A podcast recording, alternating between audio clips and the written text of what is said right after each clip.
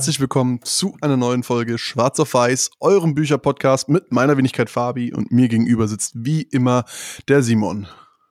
Und wir haben euch diesmal ein Buch mitgebracht, was euch helfen wird, die Zeit, die dieser Podcast euch versüßt, noch mehr zu genießen oder die Zeit auszudehnen, zusammenzufügen. Und zwar das Zeitparadox, das Time Paradox, eine neue Psychologie der Zeit und wie sie euer Leben verändern wird. Von zwei Autoren, von Philip Zimbardo und John Boyd. Beide sind auch Forscher in der Richtung, also sind Psychologen und forschen ihr ganzes Leben lang schon daran, so ein bisschen wie quasi Menschen Zeit aufnehmen, also im Sinne von, wie wir Zeit wahrnehmen psychologisch und ob das gut ist, ob das schlecht ist, was man vielleicht da verändern kann, wie wir damit umgehen, um einfach die Zeit, die wir auf diesem wunderbaren Planeten haben, noch besser und schöner zu nutzen. Außer natürlich genau. den Podcast zu hören den ganzen Tag. Man könnte sagen, die zwei Autoren haben ihr ganzes Leben äh, oder die ganze Zeit mit Zeit gearbeitet. Äh, äh. Ja, lass uns die ganzen, lass, lass uns die ganzen schlechten Wortwitze überspringen. Okay. Äh. Also auf jeden Fall gehen wir mal direkt rein mit der Kernaussage eigentlich, dass die eigene Einstellung zur, zur Zeit ähm, massive Auswirkungen auf das eigene Leben hat und das manifestiert sich in verschiedener Art, da gehen wir später noch genauer drauf ein. Aber das große Problem an der Sache ist, wir erkennen es eigentlich selbst überhaupt nicht, ähm, bis wir eigentlich mal so ein Buch lesen wie dieses hier oder diesen äh, Test machen, den timeparadox.com Test, ähm, werden wir euch natürlich auch noch in die Show Notes packen. Und ähm, das heißt, zum Beispiel, wenn jetzt ein schweres Ereignis eintritt, irgendwie ein Todesfall in der Familie oder sowas wie der 11. September oder so, so ein richtig krasses Ereignis, dann wird uns auch aber wieder bewusst, so, okay, Zeit ist ähm, wertvoll und, und verstreicht immer schneller und äh, je älter wir werden und und und. Und ähm, nichts, was wir in diesem Leben tun, ermöglicht es uns irgendwie, die verstrichene Zeit wieder zurückzubekommen oder neue Zeit hinzuzugewinnen. Und darauf möchte euch dieses Buch quasi ein bisschen primen. Genau, das ist eben, also der Hauptgedanke ist zu sagen, hey, eigentlich, wir alle haben die gleiche Zeit auf diesem Planeten, aber je nachdem, wie wir damit umgehen, was für verschiedene Zeitperspektiven wir eben haben. Und das ist jetzt nicht schwarz oder weiß, sondern quasi halt verschiedene, also man kann von Nicht so wie der Podcast. So bis, nicht so wie der Podcast, sondern man hat quasi von allen Zeitperspektiven bestimmte Anteile, wie es immer ist. In der Psychologie, es gibt ja meistens nicht, dass man irgendwie genau der eine Persönlichkeitstyp ist, sondern es sind immer verschiedene Dinge, die reinspielen. Und eine Zeitperspektive ist natürlich die Vergangenheit. Also die Vergangenheit, die schon verstrichen ist. Und in dieser Zeit gibt es also in der Zeit der Vergangenheit, ähm, definieren die Autoren zwei Zeitperspektiven, die po Vergangenheitspositiven und die Vergangenheitsnegativen. Und das ist schon, spricht schon ziemlich so aus dem Namen heraus, was damit gemeint ist. Also zum Beispiel der Punkt, okay, Leute, die sich insgesamt sehr viel mit der Vergangenheit beschäftigen, zu sagen wir vergangenheitspositiv, das kennt ihr vielleicht, ihr trefft irgendwelche Freunde aus der Jugend wieder und es sind die, die immer so, ah, weißt du noch damals auf der Klassenfahrt so und das Ganze ist schon 15 Jahre her und es ist aber für die noch eine so wichtige Erinnerung und so positiv, sie schauen so positiv auf die Vergangenheit zurück, dass sie immer wieder Vergangenheit hochbringen und sich aber mit diesen positiven Gedanken eigentlich ein schönes Leben machen. Natürlich leben sie ein bisschen in der Vergangenheit, aber andererseits ist es auch für in, der, in dem jetzigen jetzigen Moment gibt es ihnen gute Gefühle und macht sie glücklich, sich an schöne Momente der Vergangenheit zurückzuerinnern. Genau im Gegenteil dazu stehen eben die Vergangenheitsnegativen, die halt immer sagen, okay, schauen nur auf die negativen Seiten zurück und wie, oh, was hätte ich anders machen sollen? Ah, damals, als meine Freundin mich verlassen hat, ich hätte noch dessen das sagen sollen, dann wäre mein Leben jetzt besser und quasi immer versuchen, eigentlich den den jetzigen Moment, also es wird gar nicht der jetzige Moment gelebt, wo, wo diese Geschichte erzählt wird, dieser Gedanke geführt wird, sondern immer so in die Vergangenheit rein, entweder auf einer positiven oder auf einer negativen Seite. Genau, und das hat, kann natürlich mehrere Auswirkungen haben, aber grundsätzlich ist es so, dass jeder Mensch quasi auf Basis seiner persönlichen Erinnerungen immer von der Vergangenheit permanent beeinflusst wird. Und tatsächlich ist es so, dass ähm, die Erinnerungen, die man für sich selbst wahr hält, sozusagen, wichtiger sind als das, was letztendlich faktisch, objektiv tatsächlich passiert ist. Das heißt, ähm, es gibt Fälle, wo Menschen sich zum Beispiel an negative Ereignisse sozusagen erinnern können, die aber eigentlich gar nicht stattgefunden haben im Extremum und die dann nachträglich schwere Konsequenzen für äh, ihr, ihr jetzt, ihre Gegenwart sozusagen haben. Also da gab es wohl Fälle, auch in den 80ern und 90ern, da wurde durch Autosuggestion, wenn ich das richtig in Erinnerung habe, äh, von in, in der Psychotherapie sozusagen, bei, bei Verhaltens- oder Gesprächstherapie, glaube ich, nennt man das, den Patientinnen und Patienten ähm, suggestiert, bestimmte Erlebnisse in ihrem Leben hätten stattgefunden. Zum Beispiel ähm, ganz krass gesagt, äh, Kindesmissbrauch durch Verwandte oder sowas, die aber tatsächlich eigentlich faktisch gar nicht stattgefunden haben. Aber durch die, durch die Art der Fragen und durch die Art der Therapie wurden sozusagen falsche Erinnerungen in die Köpfe der Menschen gesetzt. Und ähm, die haben dann natürlich einen wahnsinnig krassen Einfluss gehabt auf die Gegenwart der, der betroffenen Personen sozusagen. Und ähm, auch ein bisschen weniger krasses Beispiel, das fand ich auch, also eben die beiden präsentieren immer verschiedene Studien auch, auch teilweise welche, die sie selbst durchgeführt haben oder halt von irgendwelchen Kolleginnen. Äh, eine war zum Beispiel auch, da haben sie quasi dann ähm, mit Leuten das durchgespielt und gesagt, okay, erinnert euch an eure Kindheit zurück. Also in Amerika, so alle waren mal irgendwie Disneyland, deswegen erinnert euch an eure Kindheit zurück. So, wir Disneyland an die Musik, die ihr da gespielt habt, die ihr gehört habt und wie ihr dann irgendwie da mit Bugs Bunny irgendwie ein High Five gemacht habt und ein bisschen dieses ganze Disneyland-Feeling wieder aufkommen zu lassen und den Leuten halt so ein bisschen halt so dann danach zu fragen, und ja, was, was erinnerst du dich dann also quasi so durch diese Fragestellung, ey, was, was weißt du aus deiner Kindheit eigentlich noch von diesem Erlebnis? Dann so, ja, stimmt, ja, das weiß ich noch, Hotdog haben wir gegessen und ja, das war echt cool, als ich dann Bugs Bunny geknuddelt habe und so. Ähm, turns out, Bugs Bunny gibt's in der Disney-Welt nicht, weil das ist nicht Disney, das ist War, das ist, wie heißen die? Ich glaube Warner. Warner also, es, ist auf jeden Fall ist auf jeden Fall eine andere Welt. Also der wird diese diesen Bugs Bunny würde es in Disneyland nie geben. Den können die Leute, an den können sie sich gar nicht erinnern. Aber allein durch die Fragestellung und dieses dieses Vorpriming von hey, erinnere dich mal zurück, als du da das quasi, du, hast du den ja auch, hast du den auch damals getroffen? Ah, ja stimmt, den habe ich getroffen, den habe ich so geknuddelt, das war total toll. Äh, sind Erinnerungen erstanden, die es niemals gegeben hat was dann irgendwie schon sehr beeindruckend ist, dass wir unsere Psyche da so quasi auf die, auf die Irre irgendwie leiten lassen, in die Irre leiten lassen. Genau, und da, da hängt es einfach letztendlich jetzt davon ab, nicht, okay, wie negativ oder wie positiv war die Erinnerung oder die Erinnerungen, die ich habe, die ich mich zurückerinnere, sondern vielmehr eigentlich auch noch, wie ist meine Einstellung jetzt zu dem, Vergangenen sozusagen? Habe ich eben, wie du vorhin schon gesagt hast, habe ich diese positive Einstellung oder habe ich diese negative Einstellung zu, mein, zu meiner Vergangenheit?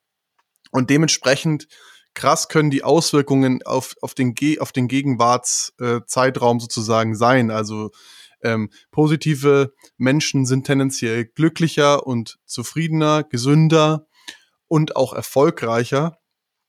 Und Vergangenheitsmenschen ähm, allgemein halten einfach sehr an diesem Status quo fest und, und mögen einfach keine Veränderung. Und ähm, sind auch meistens sehr, sehr, äh, tun sich schwer, neue Strategien zur Problemlösung zum Beispiel zu finden, ja, also Vergangenheitsmenschen allgemein. Und ähm, wenn man jetzt ein negativer Vergangenheitsmensch ist und ein positiver Vergangenheitsmensch werden möchte, sozusagen, dann kann man zum Beispiel die Technik der Dankbarkeit, der täglichen Dankbarkeit ne benutzen, um seine Perspektive ein bisschen äh, zu verschieben in die Richtung sozusagen. Also man, man schreibt sich dann ein paar Punkte auf, ich bin dankbar für XYZ und man macht es jeden Tag und ähm, über einen längeren Zeitraum hat es einen massiven Effekt sozusagen auf die eigene auf das eigene Zeitverständnis, auf die eigene Zeitperspektive. Man muss auch ganz kurz sagen, es gibt insgesamt äh, fünf oder sechs Zeitperspektiven, und die können alle nebeneinander existieren. Also es ist nicht so, dass ich nur positive Vergangenheit oder nur negative Vergangenheit bin. Muss man an der Stelle auch nochmal ganz klar sagen. Aber ich kann zum Beispiel meine, meinen Score für negative Vergangenheit reduzieren und meinen Score für positive Vergangenheit im selben Maße dann quasi erhöhen, sozusagen, ein Stück weit.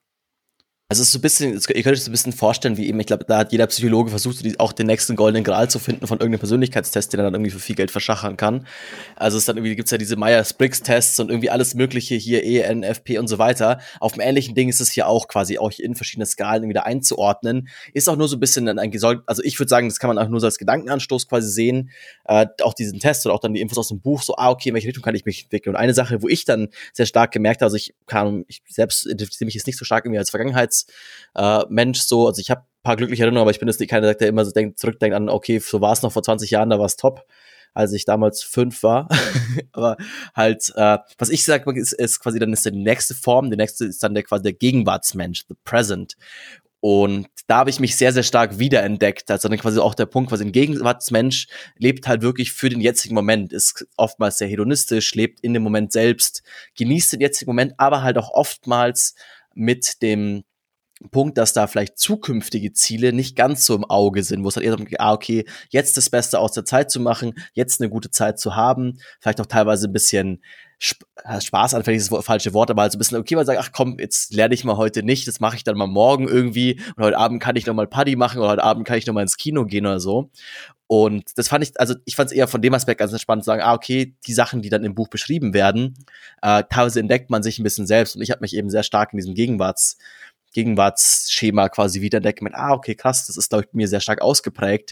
Vielleicht ist das was, an was ich vielleicht arbeiten kann, weil eben sie die Autoren beschreiben auch einen optimal, also optimal Mensch, aber halt so ein bisschen so quasi eine ausbalancierte verschiedene Zeitperspektiven, um von allem so ein bisschen was zu haben, die Gegenwart genießen zu können, trotzdem für Zukunft zu planen. Und das fand ich ganz, ganz spannender Aspekt, aber so ein bisschen da durchzulesen, ah, okay, die Sachen, die quasi einem Gegenwartsmensch angedichtet werden, da kann ich mich sehr stark wiederfinden. Jetzt habe ich was erwartet bei dir, muss ich gestehen. ich bin, ich bin, also ich habe mich da selber nicht so sehr wiederentdeckt, eher bei den Sachen, okay, ähm, eher, warum ist es gut, Gegenwartsmensch zu sein? Warum solltest du das öfter tun? Warum solltest du öfter im Jetzt leben? Ich bin eher der Zukunftsmensch tatsächlich. Aber äh, ja, allgemein noch gesagt, also die, das Problem beim Gegenwartsmensch ist, äh, es gibt oft keine diese Wenn-Dann-Logik. Wenn ich das mache, passiert das und das. Oder diese Ursache-Wirkung-Beziehung, sag ich mal, wird oft ausgeblendet einfach. Und das heißt, die, die machen sich im Endeffekt nicht wirklich Gedanken über die Konsequenzen ihres Handelns. Also ich glaube, da sehe ich dich jetzt persönlich nicht unbedingt. aber, ja, aber auch so ein bisschen, er, er, bringt, er bringt das Beispiel quasi, dass der, einer der Autoren wurde irgendwie auch mal dann weggeholt von irgendwie einem wichtigen Familienabendessen irgendwie zu Oprah in ihr, in ihr Haus. Da saß irgendwie keine Oprah mit ein paar, paar Freundinnen irgendwie alle am, am Wein trinken, waren so, hey, Herr so und so, äh, wieso sind wir so übergewichtig? Und dann äh, ja, weil ihr es seid oder weil ihr quasi, also weil ihr so sein wollt. Und man, hä, na, natürlich wollen wir nicht so sein und so, aber ja doch, weil du ja quasi in jedem Moment dich quasi dazu, also jede Entscheidung, die du in jedem Moment triffst, hat eine Auswirkung auf die Zukunft. Aber das ist gerade eben für Gegenwartsmenschen, die halt sehr Fokus auf den jetzigen Moment quasi legen, der Punkt ist, ah, okay, die kleine Entscheidung, die ich jetzt treffe, esse ich jetzt einen Burger oder esse ich jetzt einen Salat, darauf kommt man nicht. Ein Burger ist ja kein Problem und zehn Burger sind auch kein Problem. Weil irgendwann der hundertste, der tausendste Burger, das ist dann der Punkt, wo man sagt, man entdeckt sich zwei Jahre später, denkt sich, boah, wie, so, wie bin ich so geworden? Und du bist so geworden, weil du genau so bist. Also weil genau diese Form der, wie, wie quasi an Probleme oder wie an, an Situationen rangegangen wird genau quasi das widerspiegeln. Das heißt, okay, es wird immer auf dem jetzigen, auf den Vorteil im jetzigen Moment gedacht, aber eben nicht für die Zukunft was aufgespart. Ist auch eine Sache, was quasi auch so, sie versuchen auch immer ein bisschen rauszufinden, welche Form der Gesellschaft, wo ist quasi was wie stark vertreten und was quasi auch auffällt, dass im Normalfall in, in eher bildungsfernen Schichten ist eher ein Gegenwartsdenken verankert. Das ist auch keine Sache, mit der man irgendwie geboren ist, die genetisch für immer verankert ist, sondern es ist sehr viel Prägung und quasi auch der Punkt okay, erstens natürlich einerseits, wenn man nicht viel hat, muss man sich immer halt auch auf, den, auf die Gegenwart irgendwie fokussieren und da irgendwie das Beste draus machen. Andererseits ist es aber auch so ein bisschen so, also die Autoren sehen es so ein bisschen als, als Teufelskreis, weil wenn man sagt, man ist immer noch auf die Gegenwart fokussiert, kommt man nicht auf die Idee, sagen, ach, okay, vielleicht macht es jetzt Sinn, vielleicht nochmal an irgendwie drei Abenden die Woche irgendwie in die Volkshochschule zu gehen, irgendwas zu lernen, damit ich dann in drei Jahren, wenn ich diesen Abschluss habe, vielleicht ein besseres Leben habe, weil einfach das der Fokus nicht. Man denkt, boah, jetzt irgendwie jetzt heute Abend dahin, gar keinen Bock, ich mache das nicht, weil einfach diese Perspektive nicht da ist von, ich kann in Zukunft davon große Früchte tragen. Das ist eben genau dieser Gegenwartshedonismus, den du jetzt die ganze Zeit beschreibst, dass eben die Menschen, die, die Gegenwartsmenschen sozusagen was Angenehmes erleben wollen, konstant auf der Suche nach dem nächsten Kick sind, sozusagen immer nach der nächsten äh, kurzfristigen Befriedigung und ähm, aber auch aktiv versuchen, eben Schmerzen und Unannehmlichkeiten zu vermeiden, sozusagen. Und das ist eigentlich das große Problem von diesen, von diesen Gegenwartsmenschen. Da gibt's aber noch eine kleine andere Nische, sozusagen den fatalistischen Gegenwartsmenschen, auf den sind wir jetzt noch gar nicht eingegangen, der nimmt für sich sozusagen seine äußeren Umstände immer als vorherbestimmt wahr. Ja, also als, als würden Kräfte auf sein Leben wirken, auf die er überhaupt keinen Einfluss hat. Und ähm, das ist im Prinzip so eine Art, ja, wie soll ich sagen, antrainierte Hilflosigkeit, die der, die der sozusagen auslebt, der fatalistische Gegenwartsmensch. Und das Problem an dieser Sache ist natürlich, die leben natürlich genauso in der Gegenwart, denken überhaupt nicht in ihre Zukunft, versuchen irgendwas zu ändern, weil sie denken, es ist ja eh sinnlos, es bringt nichts. Alles, was ich jetzt tue, ist für die Katz, weil mein Leben ist ja vorher bestimmt. Das macht es natürlich auch schwierig, irgendwie sich über seine Konsequenzen über, oder generell über Konsequenzen überhaupt im Klaren zu sein. Und das ist vor allem der Art Gegenwartsmensch, der auch in den, sag ich mal, niedrigeren sozialen Schichten ähm, oft anzutreffen ist, sozusagen, weil die Menschen natürlich teilweise auch einfach in die Verhältnisse reingeboren werden und tagtäglich nichts anderes mitbekommen als, okay, wir tun alles, damit wir heute Brot auf den Tisch bekommen. Und ähm, da schleicht sich dann eben diese, diese Art Fatalismus sozusagen ins eigene Verhalten mit ein das ist eben so ein, so ein Punkt, was sie halt auch in eben verschiedenen Studien herausgefunden haben, eben was, in welchen Gesellschaftsschichten es ist. Es hat auch oft was mit dem Alter zu tun, dass sich das eben auch verändern kann, dass man sagt, okay, vielleicht eben merkt man es eher in einem Mittel, also auch in einem, in einem mittleren Alter, eher auch sehr, sehr energetisch noch, vielleicht auch noch irgendwie im Berufsweg unterwegs, dass man zu bestimmten, also zu bestimmten Zeitperspektiven tendiert und sich das aber auch im Laufe des, e des Lebens verändern kann. Man sagt, okay, man wird dann vielleicht einfach auch fatalistisch sagt, okay, jetzt sterbe ich eh bald, so jetzt lebe ich noch jeden Tag so wie es ist und jetzt, hoffentlich ist es bald vorbei und ich kann es eh nicht mehr ändern. Also es hat, ne, also es hat eben der, der wichtige Punkt, den ich halt finde, der da immer wieder rauskommt, der immer wieder angesprochen wird, ist halt, es hat nicht irgendwas mit Genetik zu tun. Es hat nichts, es ist einfach irgendwie, es ist eine Prägung, es kann sich im Laufe der Zeit verändern und es kann auch aktiv verändert werden, wenn man an sich merkt, so, oh, ich sollte vielleicht oder ich würde gerne vielleicht ein bisschen zukunftsorientierter werden oder so. Äh, es ist eine Sache, an der man arbeiten kann, an die man, äh, an die man machen kann. Ich glaube, wenn wir auch schon mal den Punkt sind, Zukunftsorientierung. Äh, das ist quasi dann die, die letzten, die letzten beiden Zeitperspektiven sind Spielen der Zukunft. Eine, die wir schon angesprochen haben, quasi ist die quasi normale Zukunftsorientierung, dass du sagst, okay, eben ich plane viel für die Zukunft, ich plane vielleicht auch zu viel für die Zukunft, also immer dieses irgendwie schaffe, schaffe, Häusle baue, irgendwie immer wegsparen, wegsparen, ich gönn mir nichts im, in der Jetzt, also im aktuellen Zeitpunkt, weil ich immer auf die Zukunft hoffe, dass es in der Zukunft noch besser wird, wenn ich jetzt quasi zurückstecke. Ähm, aber auch, interessanterweise wiederum, eben ist ja, ist ein rein psychologisches Ding, trotzdem daran Freude in der Gegenwart zu haben. Also allein dieser Gedanke von, boah, mir geht's irgendwann, irgendwann habe ich mal folgendes Ziel erreicht, macht in der Gegenwart schon glücklich, weil dieser, also bei Zukunftsmenschen das halt sehr ausgeprägt ist, dass halt dieses Ziel vor Augen sehr, sehr motivierend ist und das Ziel vor Augen an sich schon glücklich macht, auch in der Gegenwart. Also, wenn man sich, also es ist vielleicht ein bisschen abstrakt, sich das vorzustellen, aber eben das gleiche, wie das quasi einem, einem, einem vergangenheitspositiven Menschen Spaß macht, irgendwie von damaligen Erinnerungen zu erzählen. Obwohl die Geschichte schon 20 Jahre her ist, ist es beim Zukunftsmenschen genau die andere Richtung, der sich vorstellt, oh, in 20 Jahren, da habe ich Folgendes erreicht oder hey, da habe ich dann ein Haus, da habe ich eine Familie und dieser Gedanke macht schon so glücklich, wenn man sich da so darauf hinfreut, dass das trotzdem quasi Glück in der Gegenwart verbreitet. Problem von vielen Zukunftsmenschen ist dabei eben, dass sie ihre Gegenwart komplett außer Acht lassen teilweise. Also sozusagen, dass die, dass die, dass die Genieß, äh, das Genießen sozusagen fehlt in dem, in dem Leben von vielen Zukunftsmenschen oder einfach, die, die lassen halt ihr, generell gesagt ihr Privatleben oft zu kurz kommen, stützen sich Hals über Kopf in die Arbeit. Wie du gesagt hast, schaffe, schaffe, Häuser baue, das ist äh, das Ziel Nummer eins und dann ähm, die sind auch sehr, sehr charakterisiert durch, durch äh, penible Planung und, und Zeiteinteilung. Und was ich, wo ich mich selber total ertappt habe, was Zukunftsmenschen sehr oft tun, ist sich darüber zu ärgern, wenn andere Leute zu spät kommen. da bin ich auch manchmal ein bisschen kleinlich, muss ich zugeben. Ähm, und ja, ich glaube, wenn man, wenn man da versucht dran zu arbeiten, also da gab es auch ein paar Techniken, die genannt wurden, ähm, wenn man jetzt zu sehr in der Zukunft lebt, den Kopf zu alle Schritte zehnmal vorausgeplant hat oder den Kopf einfach ständig mit irgendwas voll hat, ähm, wird empfohlen tatsächlich Meditation und Yoga. Und das sind, äh, da können wir euch schon mal teasern, zwei sehr, sehr wichtige Praktiken. Da werden wir übernächste Folge zu, äh, zu kommen ähm, um einfach gegenwartsorientierter zu werden. Und ähm, ja, und ähm, im Prinzip der optimale Mix aus diesen Zeitperspektiven wird so beschrieben laut Autoren, dass man eine, eine gute Gegenwartsausprägung haben sollte, aber die Zukunft nicht aus den Augen lassen darf und eine positive Einstellung zur Vergangenheit haben sollte sozusagen. Also das sind die also die hedonistische Gegenwart meinte ich jetzt, ähm, das sind die drei Ausprägungen, die besonders wichtig sind sozusagen oder beziehungsweise sehr stark korrelieren mit einem erfüllteren und, und glücklicheren Leben sozusagen. Ähm, was wir jetzt noch gar nicht hatten, ist die transzend transzendentale Zukunft. Und ähm, da muss ich sagen, da hat mich am krassesten eigentlich ein bestimmtes Beispiel sehr stark, das wird auch sehr ausführlich erklärt, ähm, ähm, interessiert. Da, da ging es um Selbstmordattentäter. Und ähm, vielleicht macht es auch Sinn, wenn wir von der Seite das Ganze angehen, um den Begriff transzendentale Zukunft ein bisschen aufzurollen, weil ich kann es nicht wirklich gut erklären. Also es ist im Prinzip einfach eine, ein Hoffen auf ein Leben nach dem Leben sozusagen. Ähm, und in diesem Beispiel Selbstmordattentäter haben eben viele, viele Psychologen untersucht, warum gibt es solche Menschen, die sich selbst mit anderen Menschen in die Luft sprengen.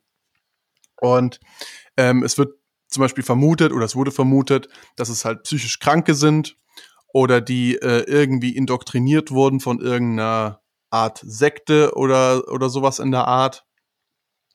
Aber letztendlich haben diese Menschen nicht unbedingt eine Hand zum Psychopathismus, sondern ähm, glauben sehr, sehr stark einfach an ein besseres Leben nach dem Tod, weil sie unter sehr starkem gegenwärtigen Fatalismus leben. Das heißt, sie, sie können sich nicht vorstellen, dass durch ihre Handlungen ihre aktuelle Gegenwart besser werden kann. Deswegen hoffen sie eben auf ein Leben nach ihrer Zeit auf der, auf der Erde. Und dieser, dieser Glaube daran ist so stark ausgeprägt sozusagen, dass er die Handlungen im Hier und Jetzt massiv beeinflusst natürlich. Und das ist der Punkt, den ich für mich daraus mitgenommen habe, was ich wahnsinnig spannend fand, indem wir es schaffen, die Gegenwart dieser Menschen zu verbessern, ja, dass sie, dass sie eben nicht Hunger leiden müssen, dass sie nicht, äh, dass nicht die Schulen um sie rum weggebombt werden und was weiß ich nicht alles Schlimmes, was da passiert im Nahen Osten zum Beispiel. Indem wir das schaffen, diese Gegenwart der Menschen zu verbessern, nehmen wir automatisch auch den, ähm, die, die Wirksamkeit dieses Glauben an den, an diese transzendentale Zukunft und das ist eigentlich das effektivste Mittel sozusagen, um dagegen vorzugehen. Das fand ich krass spannend tatsächlich. Also ähm, ich habe das natürlich sehr, sehr rudimentär erzählt. Wer das ausführlicher wissen möchte, der soll sich für das Buch einfach mal persönlich zu Gemüte führen. Aber das war so im Prinzip die Quintessenz daraus und ähm, fand ich wahnsinnig spannend. Ja, einfach auch, weil eben diese nationale Zukunft eben meistens einhergeht mit, es geht mir im aktuellen Leben irgendwie schlecht und hoffentlich wird es im nächsten besser.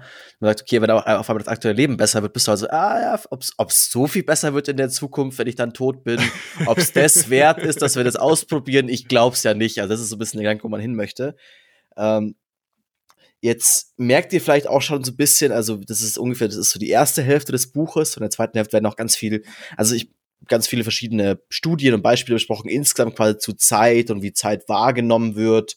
Dann eben auch die Form, wie man selbst seine Zeitperspektiven verändern kann. Das hatten wir auch jetzt schon ein bisschen bei den einzelnen Perspektiven, was es da für Techniken gibt.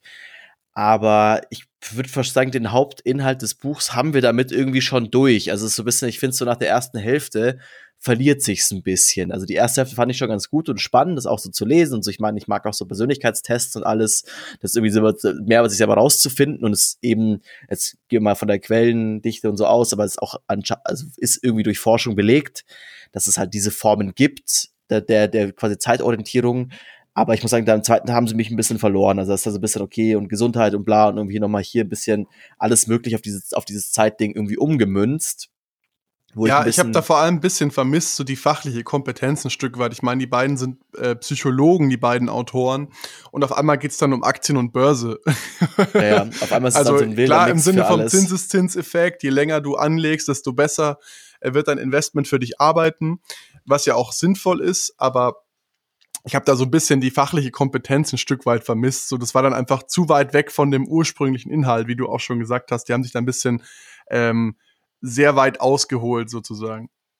Aber ich meine, es gibt noch von vielen Sachen mehr Beispiele, wirklich so die Quintessenz, was ihr auch quasi aus dem Buch als grobes Ding mitnehmen könnt. Eben zu allen Perspektiven gibt es viele Beispiele und ich muss sagen, die, die lohnt sich vermutlich auch zu lesen. Aber halt so der zweite Teil war ein bisschen irgendwie, hab, kam mir ein bisschen nach Füllmaterial vor. Also ich würde auch sagen, wenn man so ein bisschen bewerten muss, in unserem schwarz auf weiß Bücherrating ist es so Quellendichte im ersten Teil ganz gut, im zweiten Teil irgendwie so ein bisschen weniger.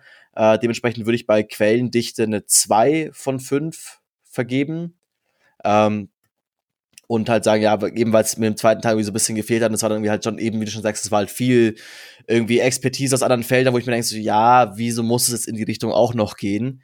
Ähm, Verständlichkeit ist relativ einfach, da gebe ich eine 5 von 5, man kann es gut lesen. Ich habe mal wieder das Buch, glaube ich, weil es billiger war, auf Englisch gekauft, auf Englisch gelesen, äh, auch gut machbar. Also man kommt auch ganz gut durch, es liest sich einigermaßen gut weg.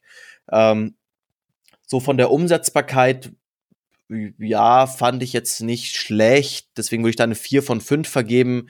Das kann man schon irgendwie auf sein Leben anwenden. Ja, wobei, nee, ich vergebe da eine 2 von 5. Das kann man auf, also man kann es ein bisschen auf sein Leben anwenden, aber ich glaube nicht, also ich, ich glaube, ich stelle das jetzt ins Regal und werde es dann irgendwie einen halben Monat später vergessen haben, was ich da eigentlich mitmachen will. So stark beeindruckt hat es mich nicht. Und dementsprechend würde ich es auch nicht weiter verschenken. Also ich ein bisschen, weil ich eben am Anfang war ich, als wir angefangen haben mit dem Buch, fand ich so, okay, am Anfang, oh, was wird denn das? Dann der Mittelteil hat mir einigermaßen gut gefallen, so diese verschiedenen Zeitperspektiven und einfach auch so dieser Punkt, so, wo ich mich bei dem, bei dem Gegenwartsmenschen sehr stark wiedererkannt habe, dachte ich mir so, ah ja, okay, krass, habe ich mich ein bisschen ertappt gefühlt, sodass das dann doch quasi wieder in so eine psychologische Kategorie quasi reinpasst. Aber dann eben der zweite Teil hat, hat sich schon irgendwie sehr gezogen und war halt irgendwie auf einmal so ein, okay, am Anfang erklären wir euch die, Figur, die verschiedenen Zeitperspektiven und jetzt erklären wir euch das ganze Leben. Und für jeden Lebensbereich ist jetzt auch hier auch noch ein Tipp mit dabei. Und da dachte ich mir, es hätte es für mich nicht gebraucht. Ja, im Großen und Ganzen tatsächlich, glaube ich, hat, er die, hat mir das Buch deutlich besser gefallen als dir, habe ich das Gefühl. Also zumindest jetzt so von dem, was du gerade gesagt hast. Weil, also ich muss auch sagen, Quellendichte finde ich ist ja eine relativ objektive Kategorie und klar, da haben sie sich außerhalb ihrer Expertise bewegt, aber es ist trotzdem eigentlich alles sehr, sehr gut irgendwie noch zitiert mit Studien und Zitaten und so weiter. Deswegen gebe ich bei Quellendichte eine klare 5 von 5, muss ich sagen. Ähm, Verständlichkeit bin ich auch sehr bei dir. Also es, ist, es liest sich sehr gut runter, finde ich. Keine großen verschachtelten Sätze oder sowas und wenig, wenig wirklich Fachbegriffe, sage ich mal. Deswegen auch eine 5 von 5 bei Verständlichkeit. Und bei Umsetzbarkeit gebe ich tatsächlich eine 4 von 5, denn ich, also ich habe persönlich einige Übungen auch wieder mitgenommen, zum Beispiel ähm, nochmal den Appell mit der Meditation zum Beispiel, öfter zu meditieren, weil es einfach wahnsinnig gut tut. Und ähm, ich denn schon einige Handlungsvorschläge aus dem Buch gerne umsetzen würde. Mal gucken, inwieweit mir das gelingt. Generell müssen wir eigentlich mal fast überlegen, ob wir nicht ähm, zum nach, nach einem Jahr oder so mal sagen, okay, mal gucken, was wir eigentlich von den ganzen Büchern, die wir gelesen haben, tatsächlich umgesetzt haben in unserem Leben. Da bin ich gespannt auf die Folge. Gut, das machen, wir, das machen wir als Jubiläumsfolge. So ein bisschen auch so ein Rückblick, so welches Buch hat uns ein Jahr später immer, welches ist noch im Kopf geblieben, welches hat uns beeindruckt. Vielleicht dann noch mal, danach noch mal so ein bisschen ja. die, die Umsetzbarkeit Ratings nochmal durchgehen, aber ich habe dich unterbrochen. Umsetzbarkeit 4 von 5. Würdest du es weiter genau. verschenken? Genau. Ich würde es tatsächlich aber auch nicht weiter verschenken. Ähm, so umgehauen hat's mich dann doch irgendwie nicht, muss ich sagen. Also vieles davon habe ich auch einfach schon aus anderen Büchern irgendwo mitgenommen. Zum Beispiel auch. Ich habe äh, viel Thinking Fast, Thinking Slow ist mir irgendwie, dachte mir so bei den ganzen psychologischen genau. Experimenten, da hat sich sehr viel ja. überschnitten. Genau, das Gefühl da, hatte ich auch. Und auch zu ähm, das große Wurf vom Schlaf gab es einige Schnittmengen. Also ähm, deswegen an der Stelle einfach der Verweis auf die beiden Folgen nochmal. Ähm, das, da sind viele, viele Sachen auch aus dem zweiten Teil des Buches quasi ähm, ähnlich erklärt. Und ähm, ja, abschließend würde ich jetzt noch mal mein Appell von dem Buch, was mir am stärksten eigentlich hängen geblieben ist, ist ähm, macht euch bewusst, dass eure Zeit irgendwann zu Ende geht und hört auf, sie zu verschwenden abonniert den Schwarz auf Weiß Bücher Podcast jetzt sofort, denn dann vergeht keine Zeit. Wenn eine neue Folge online geht, wisst ihr sofort Bescheid. Und das ist ja das, das Tolle ist, es passt ja auch für alle Zeitperspektiven. Da könnt ihr euch zurückgehen und denkt ihr, boah, damals war ich in der Küche, habe ich geputzt. Ich habe so gut habe ich noch nie geputzt. Hatte ich währenddessen den Podcast mit den Jungs auf den Ohren hier mit dem komisch alles chemisch. Jetzt halt natürlich, jetzt hört ihr gerade den Podcast, denkt, boah, jetzt, jetzt habe ich auch eine, eine, gute Zeit. Und für die Zukunft, ihr lernt ja auch was, ihr bildet euch weiter. Mit jeder Folge werdet ihr schlauer und werdet noch weitere Zukunftsmenschen. Also es ist wirklich für jede Perspektive was dabei. äh, Link, das ist doch ein schönes Schlusswort. genau, Links, Beschreibung, wie alles, wie immer auf unserer Homepage www.swpodcast.de. Ich wünsche euch eine gute Zeit. Bis in zwei Wochen. Ciao. Ciao.